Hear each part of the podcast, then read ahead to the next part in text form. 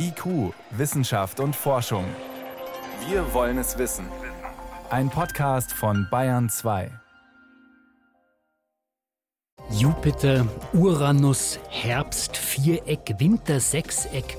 Was gibt's am Sternenhimmel im November zu sehen? Wofür lohnt sich's nachts rauszugehen und zu beobachten? Das verraten wir am Ende der Sendung. Aber zuerst, es ist ja schön, wenn wir immer mehr regenerativen Strom bekommen aus Wind und Sonne. Aber was ist eigentlich, wenn mal längere Zeit Flaute ist und wenn dann auch noch zu wenig Solarenergie reinkommt? Vielleicht eine Woche oder sogar zwei. Auf dieses Szenario, die sogenannte Dunkelflaute, muss man sich vorbereiten. Macht die Politik das ausreichend? Wissenschaft auf Bayern 2 entdecken.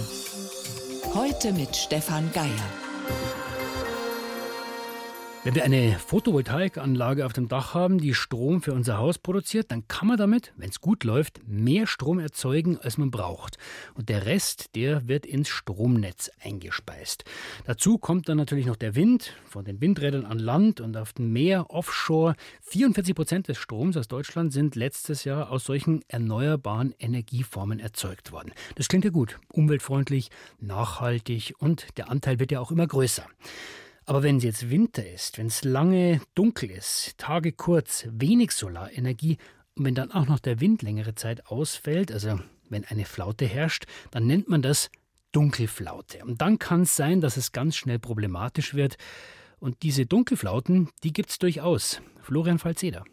Es ist die größte Bewährungsprobe für die Energiewende, die sogenannte Dunkelflaute. Und das liegt jetzt einfach und allein an der Natur der erneuerbaren Energien die eben doch nicht immer zur Verfügung stehen. Sagt Thomas Hamacher, Professor für erneuerbare und nachhaltige Energiesysteme an der Technischen Universität München. Strom aus erneuerbaren Energiequellen kann also ausfallen durch Windstille und Dunkelheit. Wie also soll der Bedarf trotzdem gedeckt werden? Der wird nämlich ansteigen. Das liegt eben an der Elektromobilität, das liegt an Wärmepumpen, das liegt daran, dass wir auch Prozesswärme in der Industrie mit Strom bereitstellen werden. Und äh, es gibt ja da ganz viele einschlägige Untersuchungen, die ganz schnell Ergebnisse produzieren, wie dass wir im Jahr 2050 vielleicht doppelt so viel Strom verbrauchen wie heute. Zu Hause durch E-Autos oder elektrische Heizungen, aber auch in Handwerk und Industrie. Überall soll grüner, nachhaltiger Strom verbraucht werden, statt Gas, Kohle oder Öl. Wenn aber Sonne und Wind nicht genug liefern, dann braucht es Lösungen. Nummer eins: Der Strom muss von woanders herkommen, über gut ausgebaute Netze. Aber zu welchem Preis? Christian Rethans, Professor an der Technischen Universität Dresden. Das Netz muss irgendwann so ausgebaut werden, dass niemals abgeregelt wird. Und das bedeutet natürlich, dass durch solche Zeiten Wind weht in der Nordsee, lokal kein Strom, das, was in wenigen Stunden des Jahres passiert, wir für wenige Stunden des Jahres das Netz extremst ausbauen müssen. Und das macht einfach keinen Sinn. Gut ausgebaute Stromnetze können Flaute nachts in Bayern mit Wind an der Nordsee ausgleichen. Idealerweise auch in größerem Maßstab europaweit. Aber selbst mit gut ausgebauten Netzen, sagt Energiesystemforscher Thomas Hamacher, wir werden mit erneuerbaren Energien nie eine Lösung haben, die ich überall hinportieren kann, sondern ich werde immer besondere Lösungen haben, die von der Geografie abhängen. Heißt Wind- und Sonnenenergie, wo es geht, aber auch alle anderen Möglichkeiten nutzen. Geothermie. Im Großraum München zum Beispiel gibt es dafür viel Potenzial. Pumpspeicherkraftwerke und andere Energiespeicher können auch ihren Beitrag leisten. Es braucht aber, das zeigen alle Szenarien, einen Backup. Lösung Nummer drei. Es gibt halt eben selbst wenn ich eine sehr, sehr hohe Durchdringung mit erneuerbaren Energien selbst auf einer europäischen Ebene habe, mit einem großen Netz, gibt es immer wieder Stunden und Tage, in denen weder der Strom aus der Windenergie kommt, noch aus der Photovoltaik. Und für diese Momente brauchen wir halt eben konventionelle Kraftwerke. Konventionell bedeutet, dass sie mit chemischen Energieträgern arbeiten. Das könnte natürlich dann in Zukunft auch Wasserstoff oder Biomasse oder was anderes sein. Diese Backup-Kraftwerke müssen in Zukunft flexibel und schnell einspringen können. Kohle- und Kernkraft fallen hier durch, weil viel zu träge. Daher also Backup-Kraftwerke, dazu erneuerbare Energien, wo irgendwie möglich und bessere Stromnetze, am besten europaweit gedacht. Neben diesen drei Baustellen gibt es noch Lösungsansatz 4, die Verbraucher, also wir. Christian Riethans. Jetzt stellen wir uns zum Beispiel Elektroautos vor, die jetzt, was ich, man kommt abends nach Hause, steckt sein Auto ein, heute würde es sofort laden und wir gehen ins Haus, machen den Backofen an, Computer, Fernseher, was auch immer. Also wir produzieren eine große Abendspitze. Dann ist es natürlich ziemlich einfach zu verstehen, zu sagen, ja, dann sollte dieses Auto vielleicht lieber nachts laden und sollte dann am nächsten Morgen gefüllt zur Verfügung stehen. Nur stellt sich niemand nachts den Wecker und steht auf, um sein Auto zu laden. Das muss vollautomatisiert, großplattformmäßig passieren. Und da wäre ich einfach mal gespannt, wann irgendein Tech-Gigant sagt, das mache ich mal eben mit. Neben Amazon mit Alexa oder Google Home gibt es aber natürlich noch viele weitere Anbieter auf dem Markt. Wichtig ist, es braucht eine klare Richtung, eine politische Strategie, damit auch Wirtschaftsunternehmen sagen, es lohnt sich jetzt Lösungen auf den Markt zu bringen. Also ist auf jeden Fall eine Herausforderung, nicht nur fürs Stromnetz, eine Dunkelflaute. Jetzt will die Bundesregierung bald eine neue Kraftwerksstrategie vorstellen, also einfach gesagt äh, ausrechnen, vorhersagen, wie viele Kraftwerke brauchen wir eigentlich bis 2030 für den Fall so einer Dunkelflaute. Und wie gut, gut nutzen wir vielleicht auch die anderen Ideen, von denen wir jetzt schon ein paar gehört haben. Das kann ich mit Patrick Jochem diskutieren. Er leitet die Abteilung Energiesystemanalyse beim Deutschen Zentrum für Luft- und Raumfahrt in Stuttgart. Wie oft kommt es denn eigentlich vor, dass wir so eine dunkle Flaute haben? Also, dass die Ingenieure, die schauen, dass das Stromnetz stabil bleibt, dass die ins Schwitzen kommen? Die Problematik an der Stelle ist, wenn Sie nach der Häufigkeit fragen, dass wir nicht wissen, inwiefern auch der Klimawandel vielleicht eben einen Einfluss auf den Wind haben kann sodass wir eben auch da sagen, diese Häufigkeit, die wir bisher beobachtet haben, dass wir so ja, ein, zwei dunkle Flauten im Laufe des Winters haben, auch von 14 Tagen Dauer, dass die sich auch ändern könnten durch den Klimawandel. Und wie groß ist denn der Batzen, der da wegfällt, wenn man sich mal den gesamten Stromanteil vorstellt, den die Erneuerbaren dann erzeugen sollen über mehrere Tage, ein, zwei Wochen? Was fällt denn dann weg bei so einer Dunkelflaute? Das geht ja wahrscheinlich nicht auf Null. Durchaus ist es so, dass die Winderzeugung in Deutschland, insbesondere onshore, sehr nah auf Null runterfallen kann. Offshore sehen wir diese Dunkelflauten ja durchaus ein Stück weit seltener und daher fallen sie in der Regel auch nicht ganz auf Null runter.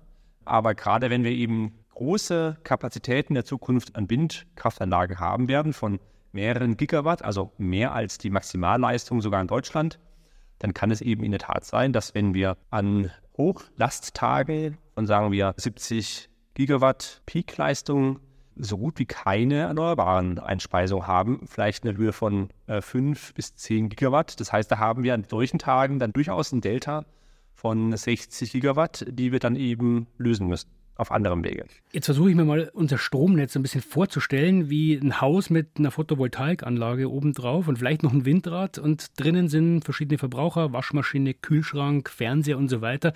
Ist kein Problem, solange die Dinger am Dach laufen. Aber wenn die aufhören, dann habe ich ein Problem. Spiegelt das ungefähr das gesamte Stromnetz wieder? Für uns ist ganz wichtig, die europäischen Systemgrenzen zu sehen, weil dann eben sich auch die Winderzeugungsanlagen doch durchaus gut ergänzen. Beispielsweise die Winde in Spanien haben doch oft einen signifikant anderen Pattern wie zum Beispiel an der Nordsee. Das heißt, wenn an der einen Stelle der Wind weht, kann es sein, dass an der anderen Stelle Flaute ist und umgekehrt. Also ist schon eine gewisse Korrelation da, aber eben nicht 100 Prozent. Das heißt, das gleicht sich im europäischen System durchaus aus. Genau. Und dann, Ihr Beispiel finde ich auch gut. Wir sehen ja heute schon immer mehr Speicher im Haushalt, weil einfach man etwa 40 oder Frau 40 Cent pro Kilowattstunde Strom bezahlt vom Netz. Und wenn ich mir heute eine Solaranlage aufs Dach nehme, etwa 10 Cent pro Kilowattstunde über die 20 Jahre sicher habe, die ich dann zahle über diese Laufzeit. Und in diesem Fall lohnt sich dieser Speicher natürlich sehr. Und auch das kann natürlich dem Gesamtsystem durchaus von Nutzen sein, wenn wir mehr dezentrale Speicher haben, wenn wir auch mehr die ganzen Sektoren verkoppeln. Das heißt, Wärme ist durchaus auch ein sehr schöner Speicher. Wir haben natürlich auch die Kopplung mittlerweile mit dem Gasnetz, künftig wahrscheinlich auch mit dem Wasserstoffnetz. Das heißt, da kann man immer aus Strom Gas erzeugen und aus Gas wieder Strom. Das heißt, dieses gesamte komplexe System in Einklang zu bringen, das bringt extrem viele Flexibilitätsvorteile und man darf sich da wirklich nicht nur auf den Stromsektor versteifen. Die Speicher kommen wir gleich nochmal. Jetzt haben Sie gesagt, bei so einer Dunkelflaute, da kann es durchaus sein, dass der regenerative Strom, den wir eigentlich erwarten, dass der über längere Zeit so gut wie ganz ausfällt. Und was brauchen wir dann? Brauchen wir einen ganzen Park an Kraftwerken, die dann einspringen? Genau. Es gibt Szenarien, die behaupten, wir brauchen dann auch in der Größenordnung von bis zu 80 GW Gasturbinen. Das ist eigentlich heute unsere Spitzenleistung, die vielleicht in Zukunft noch höher wird, weil wir mehr Wärmepumpen und auch Elektrofahrzeuge im Markt sehen und andere Dinge. Und Gaskraftwerke mhm. deswegen, weil man die sehr schnell ein- und ausschalten kann. Richtig, genau. Die sind sehr dynamisch und haben auch den Vorteil, dass sie einen relativ kleinen Invest haben. Das heißt, man zahlt am Anfang vergleichsweise wenig und kann dadurch auch durch die wenigen Stunden, die diese Gasturbinen dann im Jahr noch laufen, dieses Investment auch wieder reinholen. Jetzt ist eine Idee die sogenannte Flexibilisierung des Verbrauchs, auch wenn man auf so eine Dunkelflaute reagiert. Heißt ja konkret, äh, nochmal aufs Haus bezogen, ich darf nur mittags meine Waschmaschine einschalten, weil dann gerade viel Solarstrom erzeugt wird. Wie können wir uns das im großen Stil vorstellen? Genau, gerade im großen Stil macht es eben Sinn. Wir haben in der Industrie noch viel zu wenig dieser Optionen äh, geerntet, will ich mal sagen, oder angereizt. Gerade im Mittelstand gibt es das noch sehr wenig. Gleichzeitig dürfen wir die Haushalte aber dann nicht außen vor lassen, insbesondere wenn sie dann Wärmepumpen mit Wärmespeichern haben, aber eben auch Elektrofahrzeuge sind ein sehr substanzieller Speicher. Dafür brauchen wir aber noch mehr Anreize. Insbesondere wenn man überlegt, dass wir noch nicht mal viele Smart Meter ausgerollt haben im Privaten, muss dann deutlicher Impuls jetzt kommen, dass wir die Smart Meter ausgerollt bekommen, die gleichzeitig gekoppelt sind mit Flexibilität in den Tarifen, dass ich auch einen Anreiz als Haushalt habe, darauf zu reagieren und dazu natürlich auch noch eine Automatisierung dieser Flexibilisierung. Ich denke, keiner wird sich am Tag hinstellen und diese Optimierung des Stromverbrauchs machen, sondern es muss alles im Hintergrund automatisch laufen. Und da sehe ich eben insbesondere beim Laden von Elektrofahrzeugen, die oft über Nacht geladen werden, 13, 14 Stunden, dass da natürlich diese Flexibilität enorm wichtig sein kann für das gesamte Energiesystem. Aber Sie haben die Industrie angesprochen, dass die flexibler reagieren muss. Ich kann aber ja nicht sagen, äh, produziere bitte dein Aluminiumteil und deinen Stahlträger nicht jetzt, sondern erst, äh, wenn wir wieder Strom haben, oder doch? Es gibt Prozesse, die sind sehr schwierig. Da sind wir auch in der Forschung relativ am Anfang. Aber gerade Aluminium ist ja ein Prozess, den ich sehr schwierig steuern kann. Ich kann dort aber auch schon ein Stück weit flexibilisieren. Das heißt, heute habe ich dort sowieso schon Pausen, die ich bisher zu wenig nach dem Strompreis richte. Und gerade solche Prozesse, die parallel laufen und Leerlaufzeiten haben, die eben entsprechend dann des Strompreises auszurichten, das wäre natürlich ideal. Jetzt haben wir schon mehrfach gehört, dass Speicher eine große Rolle spielen. Da haben wir noch viel zu wenig Speicherkapazität im Moment. Sie haben die Elektroautos angesprochen, die könnten wir vollladen, weil sie ja zum Großteil dann nicht gebraucht werden. Wie würde sich denn, Herr Jochem, wenn wir uns diese Flexibilisierung mal konkret vorstellen, wie würde sich die auf unser Leben auswirken? Also ich persönlich bin ja sehr energieaffin. Ich würde mich wahrscheinlich doch ab und zu mal in den Keller setzen und das zu optimieren. Aber die große Masse, die wird wahrscheinlich davon gar nicht viel merken. Das wird automatisch ablaufen und insbesondere diese großen Verbraucher wie Wärmepumpe und auch das Elektrofahrzeug betreffen, da gibt es eine große Flexibilisierung, die ich gar nicht merke. Ne? Diese Wärmepuffer, die ich in dem Speicher habe, der merkt gar nicht, wenn ich den einmal in der Dunkelflaute ein Stück weit äh, tiefer nehme, die Gesamttemperatur, oder eben auch das Auto von dem Füllstand der Batterie über Wochen hinweg vielleicht auch ein bisschen, bisschen tiefer nehme. Natürlich immer in Abhängigkeit von, von meinen Vorlieben, aber solche Dinge sind doch sehr erheblich fürs Energiesystem und betreffen dann das Nutzerverhalten gar nicht so sehr, weil das alles im Hintergrund automatisiert läuft. Jetzt haben Sie schon angesprochen, man muss ja Anreize schaffen und der beste Anreiz ist in der Regel Geld. Wenn ich meinen Stromvertrag anschaue, da kostet die Kilowattstunde Strom mittags genauso viel wie ja. nachts um zwei. Das muss sich ja dann komplett ändern. Wenn viel Strom da ist, muss es billig sein. Wenn wenig da ist, muss es teuer sein. Ganz genau. Also sehen Sie es auf dem Markt heute schon. Wir haben ja heute schon auch teilweise negative Preise. Also wir müssten eigentlich Geld bekommen zu diesen Stunden. Natürlich haben wir auch noch viele Abgaben. Also wir dürfen nicht vergessen, die Netzfinanzierung muss immer noch sichergestellt sein. Das heißt, die Preisspreizung wird natürlich nicht so groß sein wie auf dem Markt. Also wir werden wahrscheinlich nicht so schnell Geld bekommen, wenn wir Strom verbrauchen. Aber dennoch wird zu diesen Stunden der Strompreis signifikant günstiger sein. Und die Kunden werden und Kundinnen werden auch, glaube ich, schnell verstehen, dass in diesen Stunden natürlich auch Dinge wie Fahrzeug aufladen oder auch die Wärmepumpe, den Wärmespeicher voll machen, dass die natürlich in solchen Stunden viel, viel günstiger sein werden, als wenn ich das zu anderen Stunden mache. Die Bundesregierung wird diese Kraftwerkstrategie demnächst vorstellen. Was fehlt denn da noch? Meine Meinung dazu ist, dass ich die Kraftwerkstrategie sehr gut finde. Ich sehe auch, wie viele andere, dass ein Stück weit vielleicht ein paar Kraftwerke noch fehlen bis 2030. Ich bin immer gleichzeitig der Meinung, wir haben noch viel zu wenig Ahnung, wie man die Flexibilitäten denn wirklich einschätzen kann.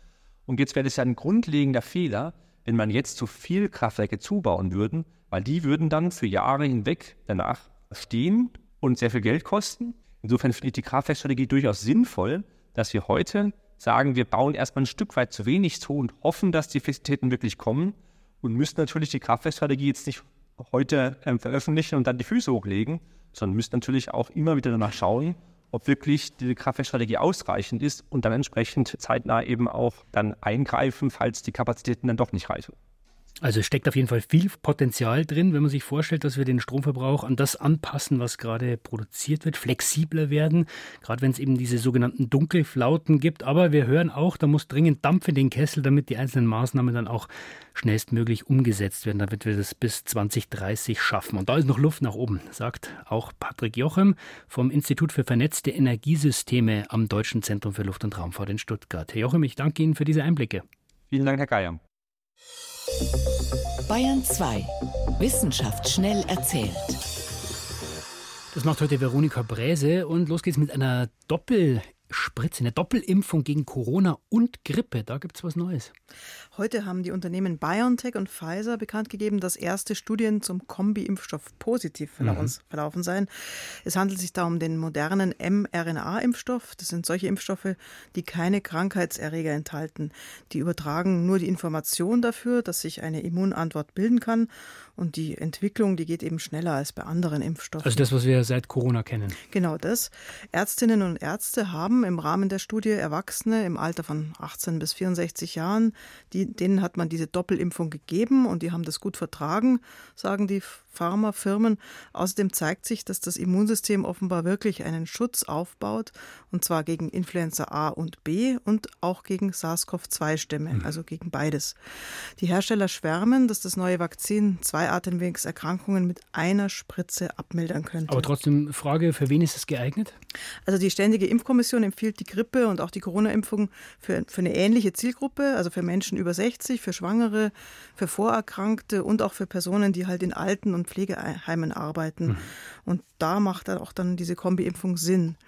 Jetzt gibt es diese Phase-3-Studien, die sich jetzt anschließen. Das heißt, das neue Verfahren wird an sehr großen Gruppen weiter getestet. Die amerikanische Gesundheitsbehörde FDA hat schon ein beschleunigtes Zulassungsverfahren in Aussicht gestellt. Und die Hausärzte freuen sich, weil die wünschen sich schon länger so eine Kombispritze. Mhm.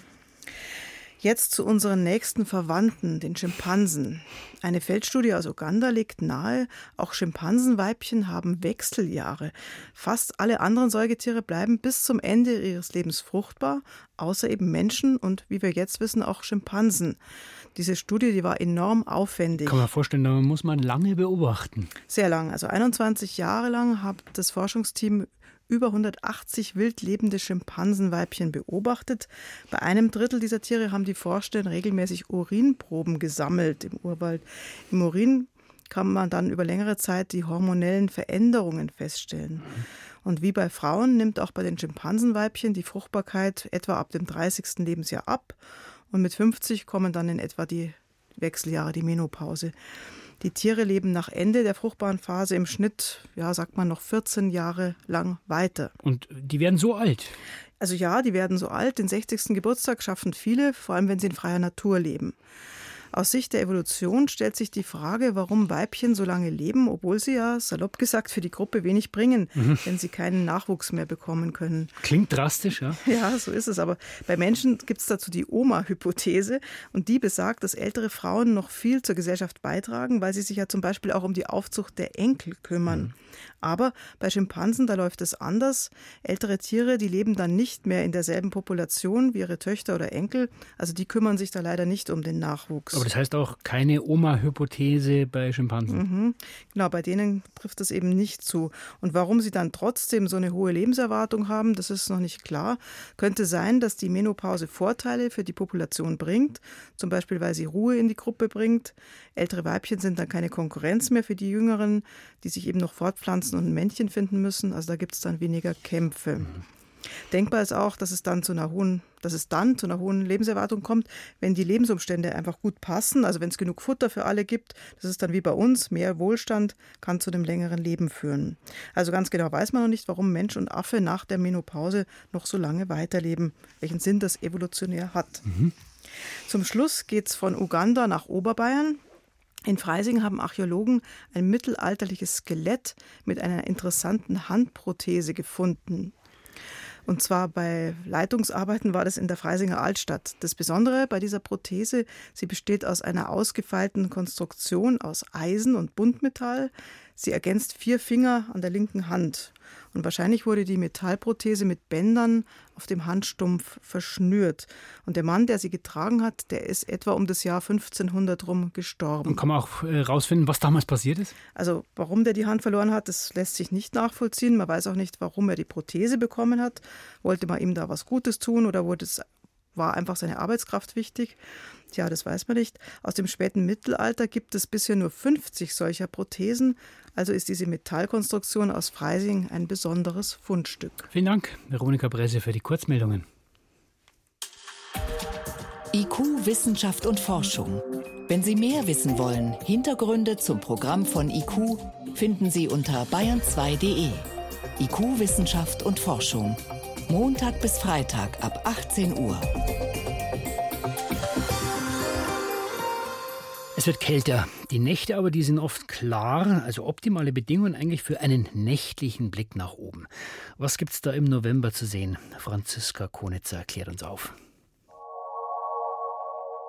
Wer im November ein paar Wünsche offen hat, muss früh aufstehen, um den Meteorstrom der Leoniden zu erwischen. Sie kommen scheinbar aus dem Sternbild Löwe und weil der im November erst nach Mitternacht aufgeht, herrschen die besten Beobachtungsbedingungen für Sternschnuppen, wenn der Löwe hoch im Süden steht. Morgens um 5 Uhr, in der Nacht vom 17. auf den 18. November. Ansonsten bieten die langen Novembernächte mit über elf Stunden Dunkelheit viel Zeit für Morgenmuffel, um den funkelnden Nachthimmel mit Sternen und Planeten zu bewundern. Im November wird es eckig am Nachthimmel. Am späten Abend sind das Herbstviereck im Südwesten und das Wintersechseck im Südosten gleichzeitig sichtbar. Was es mit diesen geometrischen Figuren auf sich hat? Es sind keine Sternbilder, sondern sehr eindrückliche Sternkonstellationen. Das Herbstviereck bildet aus vier gleich hellen Sternen fast ein Quadrat, sodass es nicht zu übersehen ist. Und das Wintersechseck setzt sich aus sechs sehr hellen und daher sehr auffälligen Sternen aus unterschiedlichen offiziellen Sternbildern zusammen, dem All-Stars-Team des winterlichen Nachthimmels. Capella im Fuhrmann, Aldebaran im Stier, Riegel im Orion, Sirius im großen Hund, Procyon im kleinen Hund und Pollux in den Zwillingen. Und das heißt, selbst Sterngucker in stark lichtverschmutzten Regionen können das Wintersechseck am Nachthimmel ausmachen. Genau zwischen Herbstviereck und Wintersechseck leuchtet unter dem Sternbild Widder noch etwas. Kein Stern, sondern der Planet Jupiter. Der ist jetzt noch heller als sonst, denn Jupiter befindet sich am 3. November in Opposition zur Erde. Das heißt, die Erde überholt den Gasriesen auf der Innenbahn und kommt ihm mit einer Entfernung von rund 740 Millionen Kilometern somit so nahe wie sonst nie im Jahr. Übrigens befindet sich eine gute Handbreit rechts unter Jupiter noch ein Planet in Opposition, Uranus. Aber der ist auch dann mit rund 2,8 Milliarden Kilometern Entfernung von uns so weit entfernt, dass, wie immer, ein Fernglas oder ein kleines Teleskop nötig ist, um ihn zu sehen. Wo Sie wann welche Sterne, Planeten und Sechsecke am besten sehen können, zeigen wir Ihnen online im Sternenhimmel bei ardalpha.de. Und nicht vergessen, morgen Abend, da wird der Mond angeknabbert. Zumindest sieht so aus, weil sich der Mond in den Schatten der Erde schiebt. Also wenn die Erde zwischen Mond, zwischen Sonne und Vollmond ist, ist ein Teil davon verdeckt. Partielle Mondfinsternis. Ein ganz besonderes Himmelsschauspiel. Morgen Abend, Höhepunkt ist übrigens abends um Viertel nach zehn, 22.15 Uhr. Und soweit war es das vom IQ-Team für heute. Stefan Geier war am Mikrofon.